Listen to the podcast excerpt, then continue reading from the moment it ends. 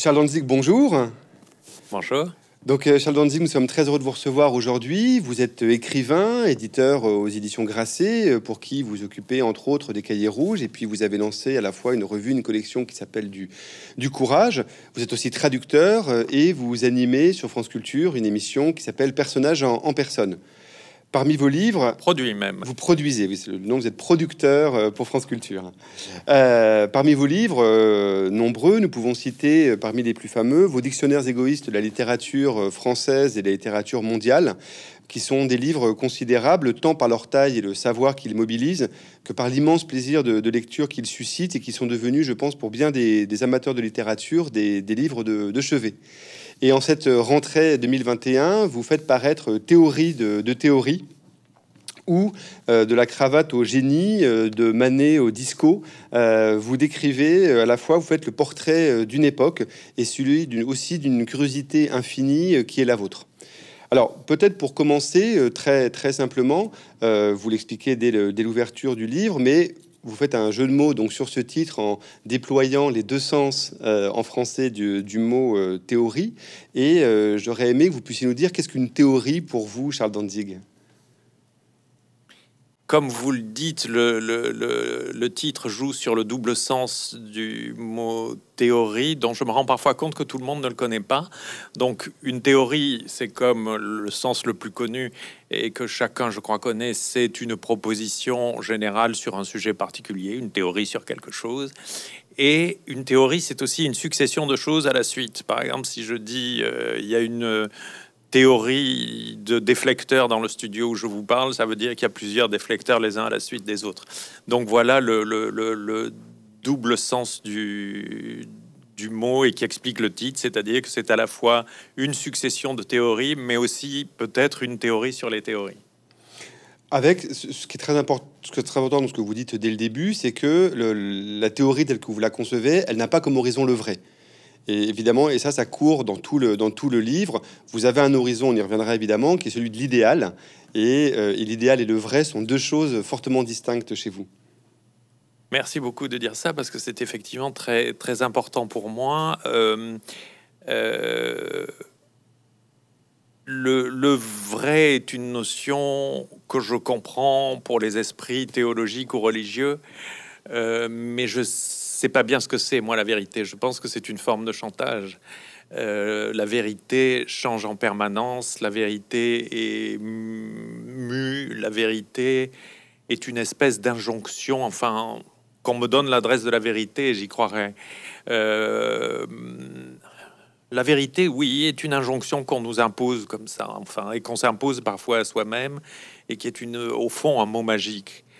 Euh, et comme vous le dites, je, vise plutôt un idéal, un idéal de la littérature et de la vie qui est autre chose, qui est un, un idéal, est un objectif qu'on se donne, un, songe qu'on a, et ce songe doit modeler pour moi ce que doit être la littérature et, nos vies, et ça n'a rien à voir avec, euh, avec la vérité. Chacun a le sien, je préférerais que tout le monde ait le mien, mais... Euh, mais l'idéal, d'abord, est une chose plus noble que la vérité. Je trouve que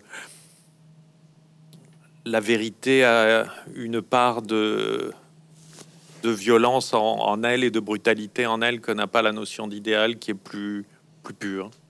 Ce qu'on voit, par exemple, quand vous évoquez la théorie de la conversation, euh, dans lequel vous dites bien qu'effectivement, alors qui pour vous est un enjeu très important dans les rapports sociaux, on y reviendra aussi, c'est-à-dire que tout le livre, je trouve, est vraiment le livre d'un observateur et d'un observateur de, entre autres, de la littérature et des arts, et ça on vous connaît bien sous ce versant-là, mais aussi beaucoup euh, du jeu social. C'est-à-dire que vous êtes dans le, toutes les théories que vous évoquez sont des théories de comment finalement fonctionne le monde social.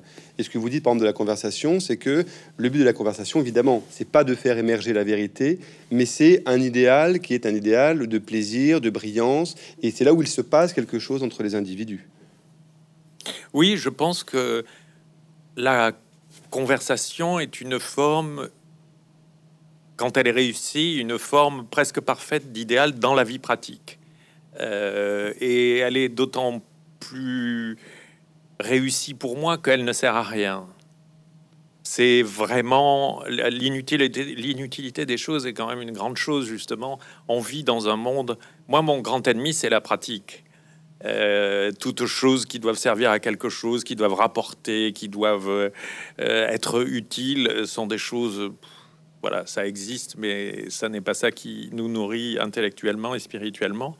Et, et donc, euh, Pardonnez-moi, j'ai oublié votre question. La, question, c'est effectivement sur le fait que la conversation, pour vous, c'est la ah forme même où se cristallise l'idéal. Euh, non, non, seulement la conversation est pour moi une forme d'idéal dans la vie pratique, mais elle est une forme très singulière de, parole.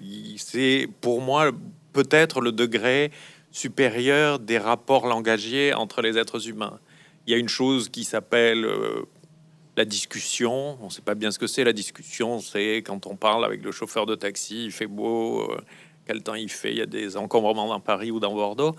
Euh, il y a un autre degré qui est le débat. Alors ça, c'est la parole pour moi tombant dans l'abjection la plus affreuse, euh, parce que le débat est à la fois une comédie personne ne croit à ce qu'il dit. Enfin, il suffit de penser au débat télévisé euh, c'est juste une espèce de combat de boxe qui n'a rien à voir avec la pensée et la réflexion. Et le débat est en plus très néfaste parce que ça oppose en général des gens qui ne sont pas d'accord. Alors que pour moi, une conversation est un échange de paroles entre gens qui sont d'accord. Ça ne sert à rien pour moi de parler quand on n'est pas d'accord. Ça peut être amusant quand on est étudiant où on s'engueule pendant deux heures dans un bistrot autour de telle auteur ou de telle notion, etc. Mais ça ne sert à rien.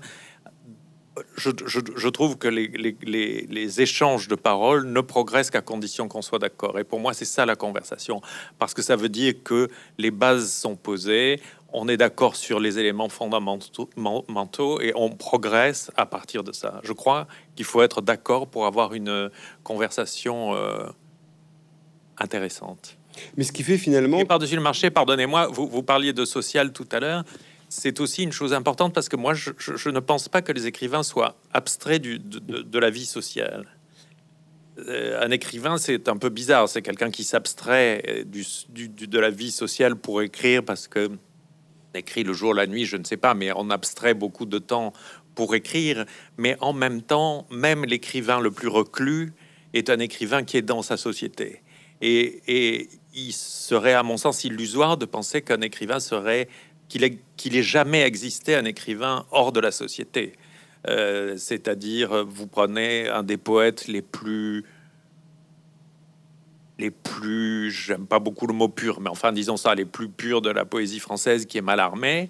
Mallarmé était un homme très social, sinon mondain, qui recevait tous les mardis rue de Rome des tas d'amis, qui parlait, etc. Mais même au-delà de ça, euh, nous sommes euh, tellement dans la, société que même si nous sommes contre, et d'ailleurs, d'autant plus si nous sommes contre, nous sommes influencés par elle il n'y a pas plus influencé par la société qui déteste que les réactionnaires.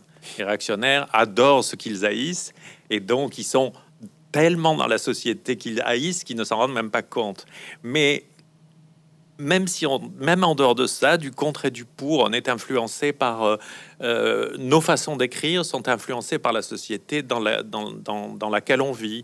Par exemple, je pense que Marcel Proust, qui Dieu sait, au bout d'un moment de sa vie, a eu une vie de reclus et sortait beaucoup moins, était enfermé dans sa chambre, eh bien, la façon d'écrire de Marcel Proust était influencée par le décoratif de son temps. Marcel Proust écrit beaucoup mieux, mais est quand même influencé par le style grille de métro, des grilles de métro de Guimard à Paris, qui sont ces, ces formes un peu aquatiques, etc. Et je pense que moi-même, ma façon d'écrire est influencée, que je le veuille ou non, par le style décoratif de mon temps, mm. c'est-à-dire qui est plus épuré, où les meubles sont séparés, où, euh, où il y a beaucoup moins d'ornements, euh, et qui correspond d'ailleurs tout à fait à ce que j'aime. Par ailleurs, ce que vous dites sur l'inclusion de l'écrivain dans la société, euh, vous, vous l'évoquez aussi au moment de votre théorie du confinement, euh, vous vous agacez de toutes ces réflexions que vous avez pu avoir. On vous dit, mais vénard, euh, vous étiez enfermé chez vous, vous avez dû écrire. Et vous dites, mais non, en fait, la, réclusion de l'écrivain quand il écrit n'a rien à voir avec l'injonction à s'enfermer qu'on a reçue pendant plusieurs semaines. Oui, oui, naturellement. J'ai une. Je crois qu'un jour j'écrirai un livre sur les synonymes, qui pour moi n'existe pas. Euh, parce qu'en fait, les gens qui disaient ça, qui disaient aux écrivains et qui me disaient à quelle chance vous avez, euh, confondaient dans leur tête deux notions qui sont la solitude et l'isolement. Nous avons subi pendant le confinement un isolement forcé qui était atroce.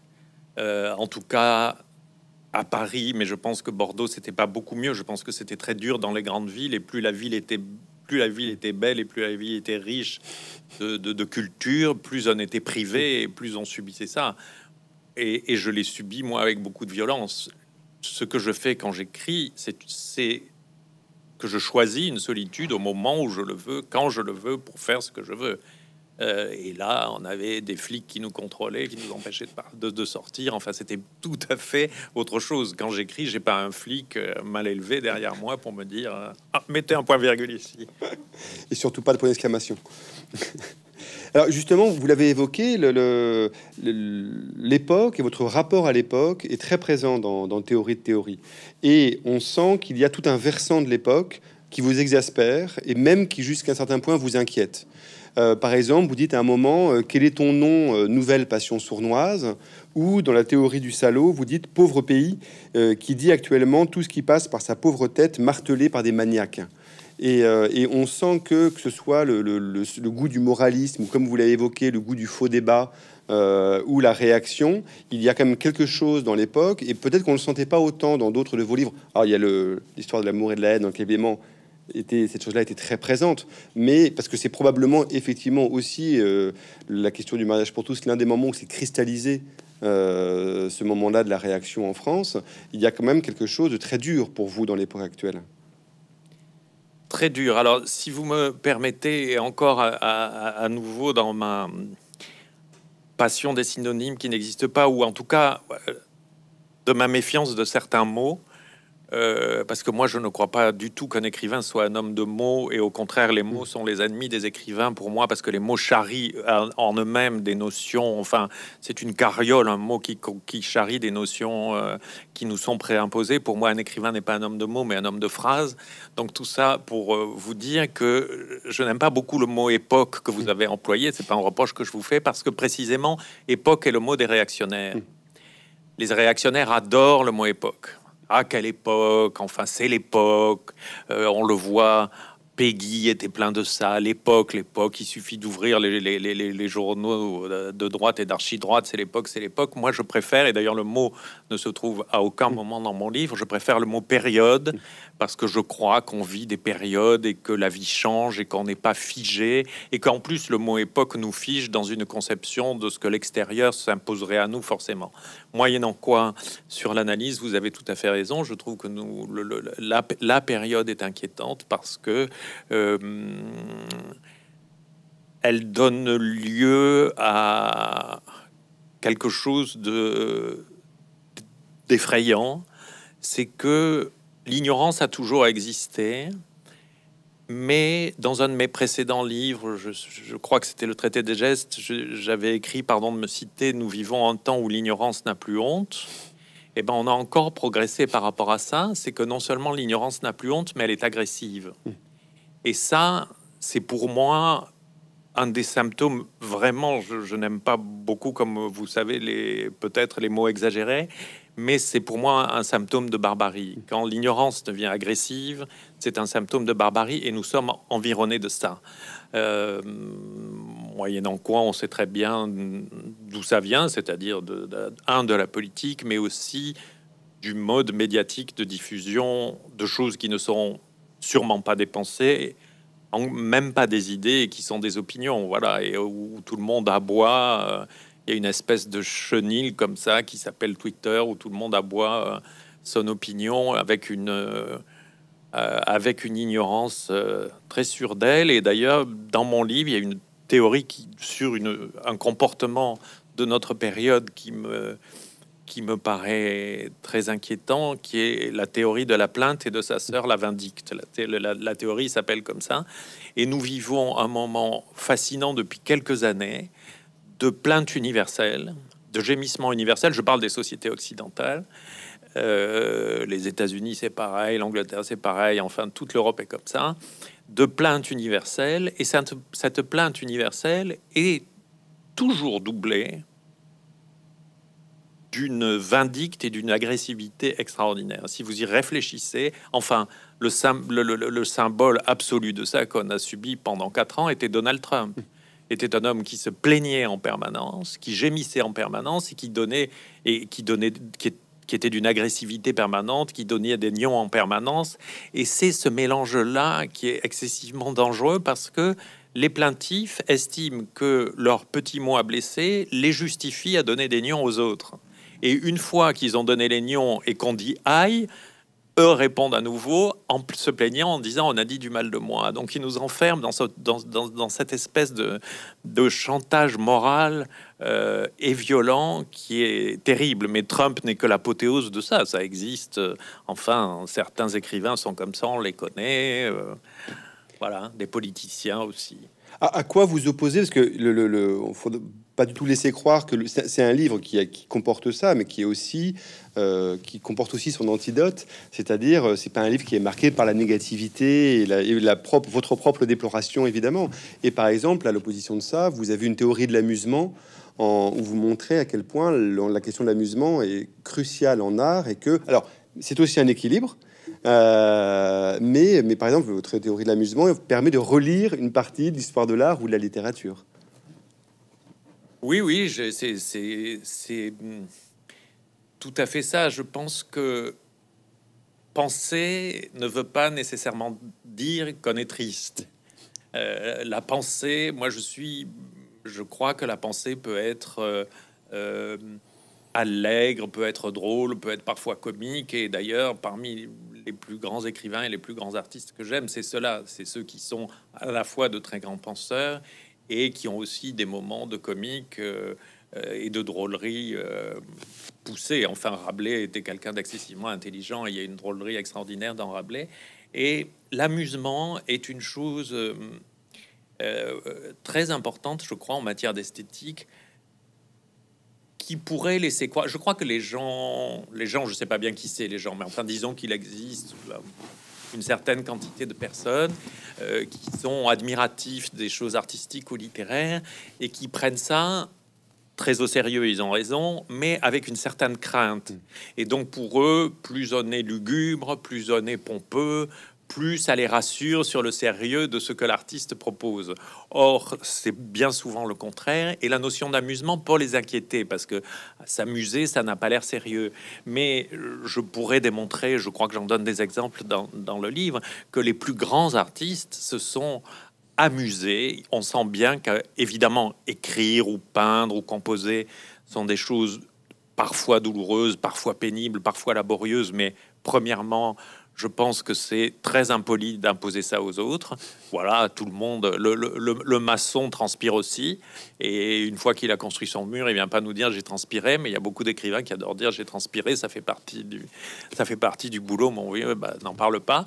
Mais en revanche, après tout ça, il, enfin, ou plutôt pendant tout ça, il y a aussi des moments qui se sentent quand on les lit, quand on les voit, de où les auteurs se sont amusés dans le meilleur sens du terme, à créer, parce que la création, c'est joyeux, ça peut être un amusement, et je,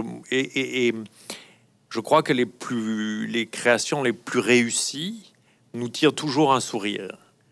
Nous tirent toujours un sourire, pas un rire nécessairement, mais un sourire, parce qu'on a affaire à quelque chose où on sait que l'auteur euh, non seulement s'est amusé, mais nous communique cet amusement. Parfois, ça ne sert à rien.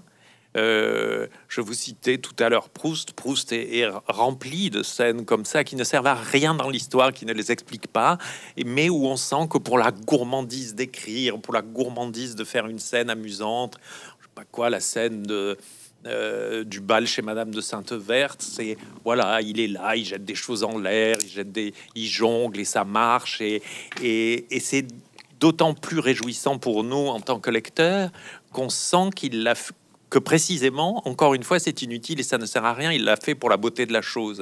Et il nous offre comme ça, mais il n'est pas seul. Les grands, tous les grands artistes sont comme ça. Il nous offre une chose qui n'a parfois rien à voir avec l'œuvre, mais qui est là dans un coin et qui est justement un don. Voilà, c'est de l'ordre du don. Mais tout le, tout le livre donne le sentiment, justement, euh, de, de, réinventer aussi l'idée même de théorie, c'est-à-dire de substituer à la fausse profondeur euh, de ceux, comme vous dites, qui se donnent un air sérieux et profond et triste, rappeler la vitesse, la force, l'intensité de la surface. C'est-à-dire que, que ce soit dans votre théorie de la fleur coupée, que ce soit ce que vous dites aussi sur les gants ou les vêtements, etc., vous montrez à quel point, et c'est vrai aussi du jeu social, euh, c'est dans la surface que se passent véritablement les choses. Et l'amusement, c'est ça aussi, c'est une vitesse de surface de lecture. Et eh oui, vous avez tout à fait raison. Euh, ça aussi, c'est un mot, c'est un mot auquel se laisse piéger les, les, les gens surface, parce que l'adjectif correspondant au substantif mm. surface, c'est superficiel. Et superficiel, c'est pas bien. Or, les hommes sont des êtres de surface. Nous vivons à la surface de la Terre. Nous ne sommes pas des vers de terre à l'intérieur d'un trou. Nous ne sommes pas des oiseaux dans l'espace. Nous sommes des terrestres à la surface de la Terre. Donc, c'est notre condition. Et nous sommes superficiels presque par nature. Je crois pas qu'il existe de nature humaine, mais disons ça comme ça. Et c'est à la surface que se passent les choses. La profondeur, très souvent, on s'y noie. Euh, et la surface révèle infiniment de choses. Parce que la surface, euh, d'abord, il est très facile de ne pas se laisser piéger par la surface. Et je crois que c'est ce que j'essaie de faire dans ce, dans ce livre, comme probablement dans tous les autres. C'est que moi qui aime beaucoup la surface, je sais, pense savoir comment on peut ne pas se laisser piéger par elle, c'est-à-dire qu'il ne faut pas regarder de face. Mmh quand on regarde de face, on se laisse piéger par les leurs que nous adresse la surface. Je vous regarde, je vous vois, vous êtes de face, vous me souriez. Je ne veux pas dire que vous mentez, mais vous me donnez la surface et le moment où celui qui est en face donne, projette l'image qu'il veut qu'on reçoive de lui. En revanche, si on regarde un peu de côté, par-dessus, par-dessous, euh, deux, trois quarts, on voit d'autres choses. Et c'est pareil pour les mouvements de la vie. Il faut pas prendre les choses de face parce que chaque fois c'est un leurre. Et, en les prenant sous d'autres angles, on voit, je pense, beaucoup mieux les choses. Ce que vous décrivez là, c'est proprement le travail de l'écrivain qui fait son travail. C'est-à-dire que c'est effectivement une capacité de, décentrement et de, changement d'orientation du, regard. Il y, a aussi un fil Oui, mais, mais il y a aussi enfin, effectivement, les écrivains qui font leur travail, c'est ça, mais la plupart des écrivains moyens, si je puis dire, eux regardent de face, et c'est d'ailleurs euh, l'horreur d'une supposée école qui s'appelle pour moi le réalisme. Hum. Oui, Et réaliste, qui d'ailleurs s'imagine, qui voit les choses, parce que, alors les réalistes, à l'époque, ils y vont, ils y croient à l'époque. Hein. Et donc, ils la regardent de face, et ils nous font des personnages qui vont sur Twitter, et des, des, trucs stupides de commentaires de la, de la, vie.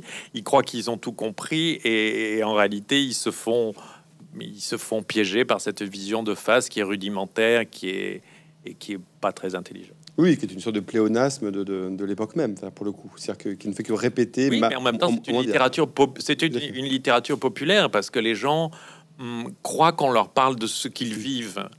Euh, mais je crois que les gens aiment la grande littérature sans parfois très bien le savoir. Il n'y a pas très longtemps, j'étais au bord de la Méditerranée, euh, sort de l'eau euh, un garçon, je sais pas quoi, 25, 28 ans, espèce, si vous me passez le mot, grand couillon. Euh, avec coupé un peu néo-hipster comme ça, avec une touffe de cheveux, il voulait être très à la mode et il, avait l'air un peu pitoyable, très beau au demeurant. Et ce garçon qui avait l'air d'un couillon euh, est sorti de l'eau et il avait un tatouage là, et sur le tatouage tout autour du torse, il était écrit Longtemps, je me suis couché de bonheur. Je pense pas qu'il ait lu le moindrement Marcel Proust, mais Ça prouve que les Français adorent la littérature parce que le tatoueur devait le savoir. Et puis lui, il a trouvé ça joli. Peut-être qu'après, on lui a expliqué que c'était Proust. Et au fond, au fond, les gens ont un sentiment un peu confus de du, grand art, mais quand on leur montre, ils sont pas si bêtes. Ils sont, ils sont pas si bêtes. Ils sont pas bêtes d'ailleurs. Et en même temps, ça, rejoint une, phrase que vous avez à un moment où vous dites que la littérature sera la ruine de la France. C'est-à-dire que c'est à la fin, c'est ce qui restera euh, justement euh, sous la forme d'un tatouage peut-être de ce jeune homme, euh, de ce qu'a été la littérature à un moment donné en France. Mais probablement, mais probablement. Et je téléphonais à Marcel Proust juste avant de venir, il était ravi, surtout un beau gosse comme ça. Mais on l'a vu pendant, nous parlions du confinement tout à l'heure, on l'a vu, et, et, vous êtes libraire et vous le savez aussi bien que moi, on a vu au moment de ce confinement et à la sortie des confinements, combien la France était un pays littéraire. Les gens se sont précipités dans les librairies, et tant mieux. la chose qu'ils sont allés voir, enfin, la première chose qu'ils sont allés faire, c'est acheter des livres. Et d'ailleurs, quand on voit maintenant la fréquentation des musées, la fréquentation des musées ne sont pas n'est pas très bonne. Oui, tout à fait. Euh, alors que les gens continuent. La France est un très vieux pays littéraire et pour la France, la littérature est la forme d'art supérieure.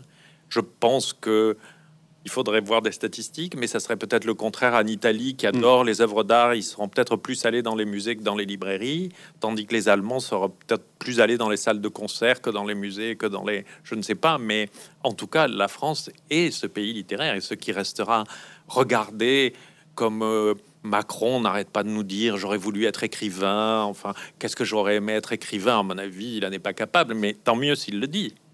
Oui, ça reste une, force symbolique extrêmement, extrêmement présente.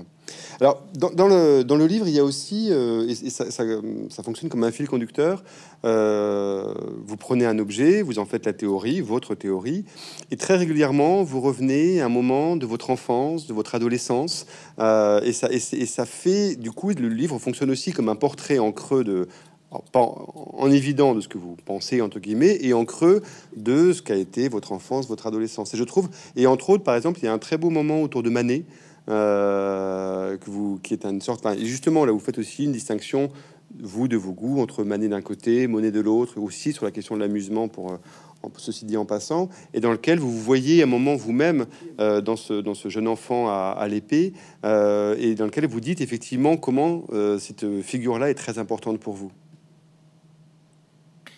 Oui, je suis l'objet d'une maladie atroce qui est la pudeur.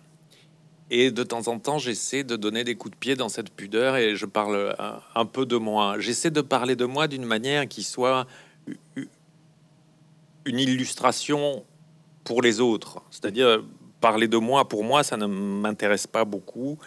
Euh, et si d'ailleurs, si je dois vous faire une confidence, avant d'écrire ce livre, ce livre est la transformation d'autre chose, parce que plusieurs lecteurs, plusieurs personnes m'avaient dit on veut savoir qui vous êtes, écrivez, je sais pas quoi, une espèce d'autobiographie, etc. Et j'ai essayé, j'étais excessivement gêné. Euh, parce que d'abord, je trouvais, j'ai trouvé ça assez vite une vanité sans nom, c'est-à-dire euh, une autobiographie et quand même moi et le monde autour, euh, ce qui manque pas de vanité. Par-dessus le marché, j'ai eu euh, une enfance et une adolescence assez pénible, sinon très pénible. Et je me voyais racontant ça et j'avais l'air justement de quémander une de quémander des plaintes et des, caresses et des choses comme ça, choses dont j'ai horreur. Donc au fond, j'avais eu l'idée stupide d'obéir à, à, des demandes. Et donc ce, ce, livre est en partie la transformation de, de, ça. Et il en reste ces points où euh, je parle de moi, j'espère, comme comme ils, qui peuvent servir d'illustration plus générale. Et effectivement, euh, à propos de, Manet, vous savez, on, enfin, et, le portrait de ce petit garçon et, qui me touche particulièrement, mais c'est pas seulement parce que ça me touche qu'il est beau. Enfin, ce qui me touche en lui, c'est qu'il a un regard battu d'enfant triste qui est bien élevé et je reconnais là une partie de mon enfance. Je suis pas en train de dire que je suis bien élevé, mais qu'on m'a éduqué dans des valeurs bourgeoises, etc. et que j'avais aussi cet œil battu et ce regard triste. Euh, mais une œuvre d'art n'est pas bonne parce qu'elle nous ressemble. Ça, c'est une, une euh, vision très narcissique des, des choses.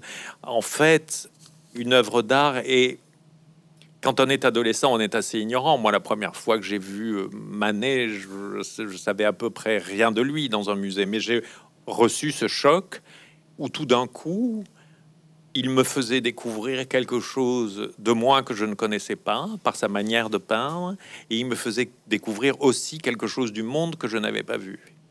Euh, et, tout, grand artiste, euh, je, pense, euh, est ça et sert à ça. une grande œuvre d'art nous élève au-dessus de nous-mêmes. Avec cette idée sur laquelle vous, qui revient à plusieurs reprises dans le livre et qui est très importante, qui est l'idée que, des sartrienne si l'on veut, mais l'idée qu'on est ce que l'on fait. Et ça, on rejoint la discussion de tout à l'heure aussi sur le contre l'assignation identitaire. on n'est que la somme des faits et des choses qu'on a produites. Et ça, c'est extrêmement important. Ah, mais Sartre, je prends, euh, je, je, prends tout à fait. Mais je suis d'ailleurs euh, euh, assez agacé par ce moment de cette période où nous vivons, où il est à la mode de dire que Sartre était un épouvantable salaud, etc., etc., qui s'est toujours trompé. Et nous, nous ne nous, nous, trompons pas par hasard. et d'ailleurs, il y a dans Sartre quelque chose d'assez hum, sympathique et même mieux que ça, c'est que il ne s'est jamais trompé par malveillance. Mm. C'est la grande différence avec un salaud comme Louis-Ferdinand Céline. Dieu qui n'existe pas nous a envoyé la découverte de 3000 pages de, ce, de cet assez mauvais écrivain aux idées atroces et on va en manger pendant des années. À nouveau, on pourra jamais enterrer les, on n'enterre jamais les salauds. Et, c'est bien la différence avec euh, avec Céline qui lui s'est trompé, mais par malveillance pure et on le sait. Euh, Sartre, c'était par une espèce hmm, d'esprit un peu, une forme de naïveté en quelque sorte. Et bref, je suis tout à fait euh, il y a d'ailleurs dans les, dans les mémoires de Daniel Cordier qui viennent de paraître euh, le volume posthume, euh, je sais pas si qui s'appelle La victoire en pleurant. Il y a une scène très, très amusante où Cordier est en 43 à Paris pendant la guerre. Comment c'est Cordier était le secrétaire de Jean Moulin, il était résistant, etc. Et un jour, un ami lui dit il y a un écrivain pas très connu qui voudrait te rencontrer parce qu'il voudrait faire de la résistance. Écrivain pas très connu était Sartre et ils se rencontrent à Paris, dans un petit square à côté de l'église Saint-Germain-des-Prés. Et Sartre lui dit Bon, alors écoutez, monsieur, c'est très simple. Moi, des tracts pour la résistance, on en a fait avec les copains. Moi, ce que je veux, c'est faire sauter des trains. Et je trouve ça très sympathique. Après, ils vont au Flore et Sartre parle et Cordier raconte qu'il est extrêmement ennuyé parce que Sartre, avec son espèce de naïveté, parle trop fort, alors qu'évidemment, il y a des espions collabos partout. et bref, cette digression euh, pour vous dire que effectivement, je crois qu'on est ce qu'on se fait. Moi, je sais très bien que moi-même, je me suis transformé comme j'ai voulu euh, euh, et que je me retransformerai peut-être. Je crois que la vie est faite de métamorphoses et tant mieux. Je serais atterré d'être resté le garçon de 25 ans que j'étais. Non, non que je le déteste, je, je, lui trouve des défauts, mais aussi des qualités. Mais d'ailleurs, je sais pas pour vous, mais moi, c'est un peu loin de moi quel était cet être. Il y avait de 25 ans, j'en ai des souvenirs que, évidemment, je retransforme inconsciemment par le jeu de cette espèce de danseuse des voiles qu'est la mémoire. Euh, bon, je sais plus bien qui j'étais. Tout ce que je sais, c'est que j'essaie de me transformer et que c'est une chose que j'essaie de ne pas cesser de faire. Écoutez, Charles Danzig, merci beaucoup. Je pense que c'est un, c'est un mot juste pour euh, récapituler euh, cette théorie de, théorie dans lequel effectivement se trouve à la fois tout ce qu'on a évoqué là et encore bien d'autres, bien d'autres sujets. Merci beaucoup. Merci.